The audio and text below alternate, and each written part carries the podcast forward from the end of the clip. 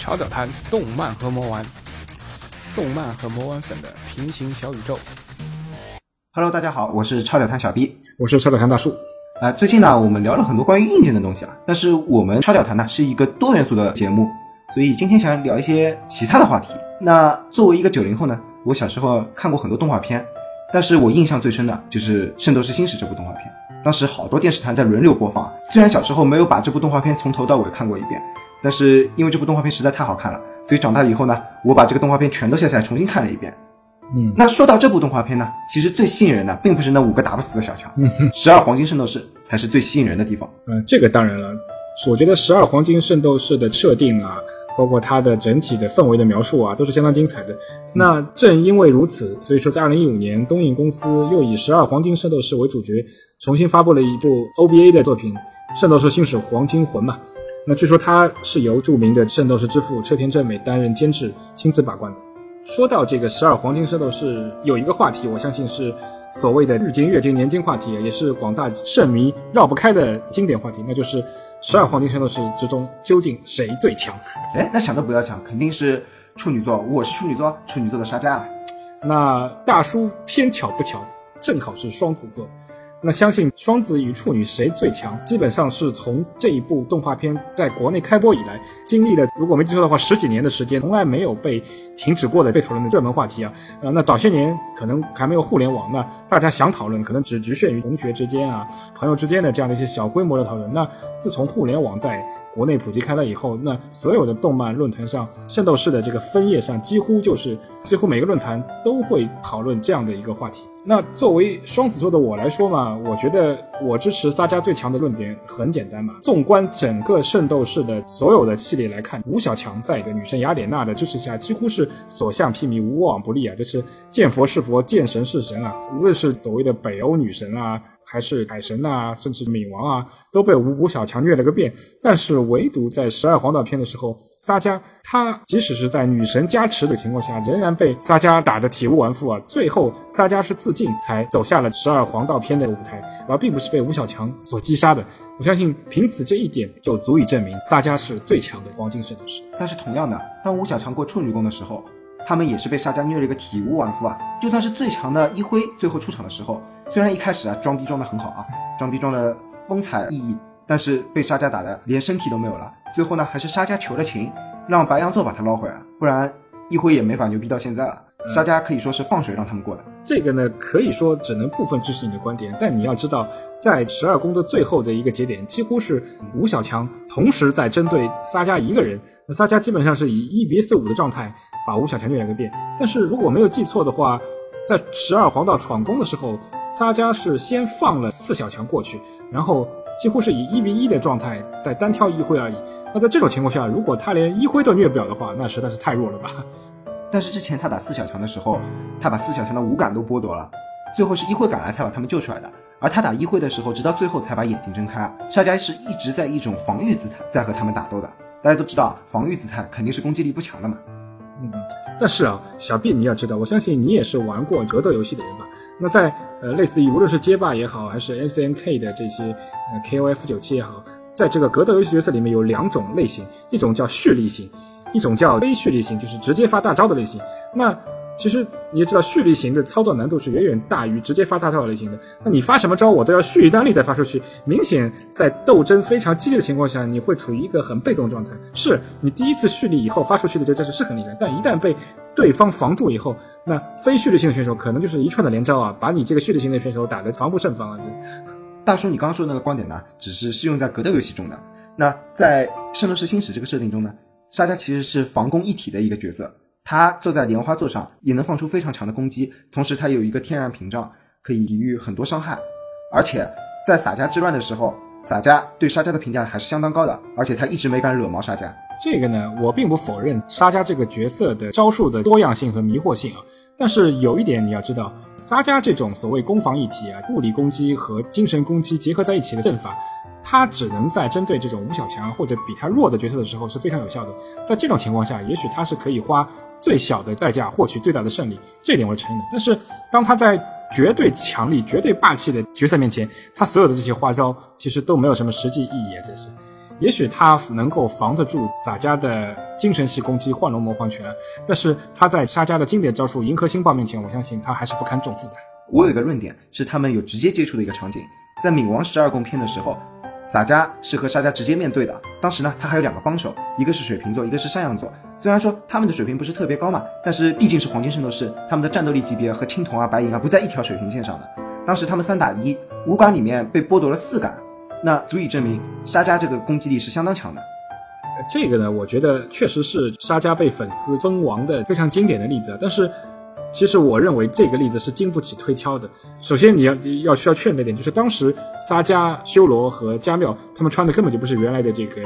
原装的黄金圣衣，那他穿的是山寨敏衣。那敏衣的这个防护能力，我个人感官其实。连可能连青铜圣衣都不如，那很容易就被打碎。那率先出手的海星二组就非常明显，他甚至都没有被木先生攻击，只是被木先生的水晶墙反弹了自己的攻击。那两人身上的美银就基本上被粉碎了，这实在是太弱了。而沙加一直是始终是穿着原装的这个黄金圣衣，大家都知道，黄金圣衣除了在冥王的极乐净土这边被冥王哈迪斯一击粉碎以外，在之前是之前所有的战役当中是从来没有吃过败绩的。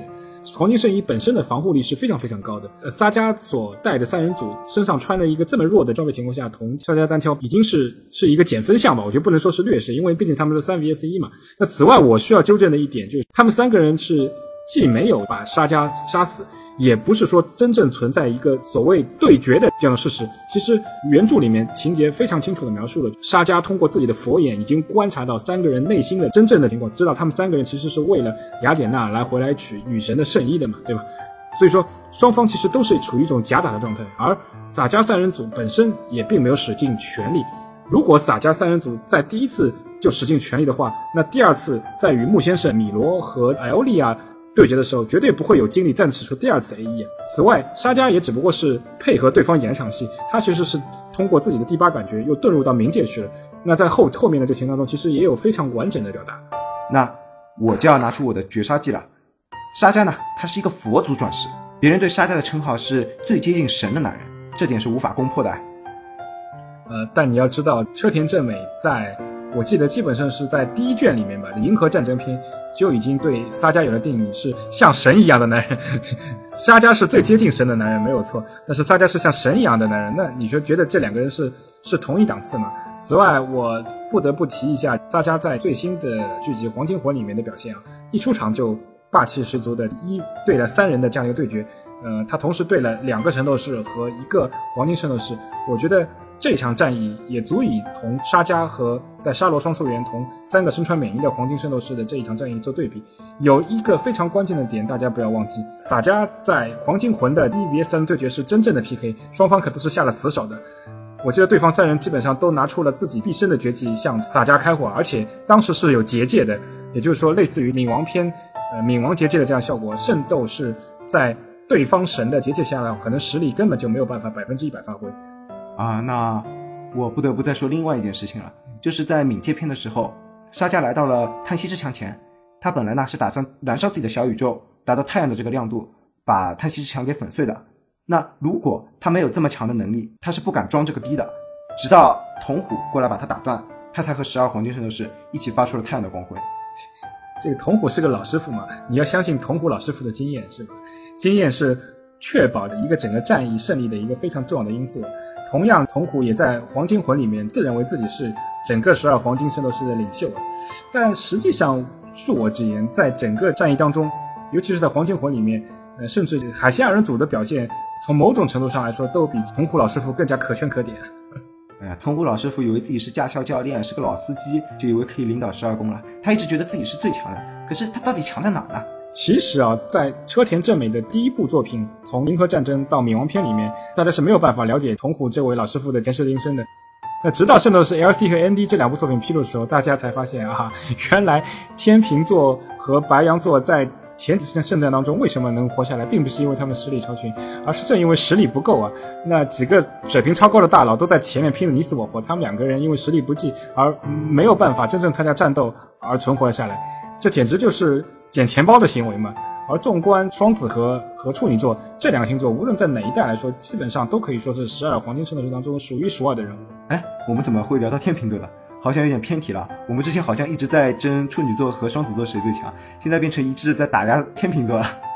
其实我觉得像这种月经话题是很难争出个谁对谁错的。其实我们今天能得出的一个结论就是，在十二黄金圣斗士当中，双子座和处女座肯定是都是属于第一梯队的。之前所有的评论都把天秤座也放置在第一梯队之中，其实我觉得是略有偏颇的。就我个人的感觉而言，可能木先生的实力会比铜虎更加强一些吧。至少从这么多的战役的实际出手当中啊，木先生在念动力的方面的一个实力，实在是让人叹为观止啊。为什么他个人的风评会被设定为第二梯队的最强的人，而不是第一梯队呢？我觉得从这个角色的个性设定以及它的功能性比较有关。他一开始就被设定了一个后勤支持的角色，那往往在任何的机构或者是军队当中，那后勤的负责人也好，还是兵种也好，都不太会被认为他是具有最强大的战斗力。但事实上，我仍然觉得只是木先生为人比较低调而已，并没有像我们的铜虎老师傅这么老奸巨猾吧。哎，铜虎老师傅。主要还是靠身上的十二件装备嘛，要没有这十二件武器，他发的招又和青铜的子龙一样，感觉根本就没有这么强的战斗力啊。天秤座他的所有招数基本上都是物理系攻击嘛，最强的就是庐山百龙霸嘛。即使是和他的老基友史昂来说，白羊座的史昂他也有一招心血旋转弓嘛，基本上是可以跟庐山百龙霸是打成平手的。但除此之外，白羊座是有大量的念动力的招数的。那木先生在所有的作品当中，其实已经体现的淋漓尽致了。呃，尤其值得一提的是，我记得在冥王十二宫及倒反十二宫的这个剧情里面，木先生一个人干掉了冥界之蝶。其实冥界之蝶它的实力可以说并不亚于冥界三巨头，甚至在某种程度上说还比冥界三巨头更加强。那木先生一个人就单挑干掉了处于巅峰状态的冥界之蝶，足以证明他的实力完全可以进入第一梯队。以我的观点，第一梯队应该是亮相不多的人马座，然后双子座、处女座还有白羊座。呃，事实上，我认为由车田正美监制的东映出品的《黄金魂》，在最后一集当中的出场顺序当中，其实也很好的反映了你刚才说的排列顺序。哦，是吗？让我回忆一下，好像双子座和人马座是一组，处女座和白羊座是一组，是吗？对，然后我们光荣、伟大、正确的东虎老师傅居然跟金牛是一组，这实在是哈，画面太美，不敢想象。那今天关于黄金圣斗士话题就说到这里吧，因为这个问题就跟两个黄金圣斗士对决一样，是个千日之战。我们就算争到明年，也不一定争得出结果。那下一次我们说一个争议不是很大的话题吧？我觉得我们聊聊新史怎么样呢，大叔？那当然，我觉得新史的整个成长历程可以用呃一句话来形容，那就是一部屌丝逆袭的历史。那无论是出于我们博弈整个圣斗士的情节来说，还是拿到现实的网络世界来说，都是非常有学习意义的。请大家期待我们下一期的精彩评论吧。那就说到这里了，大家拜拜。好，拜拜。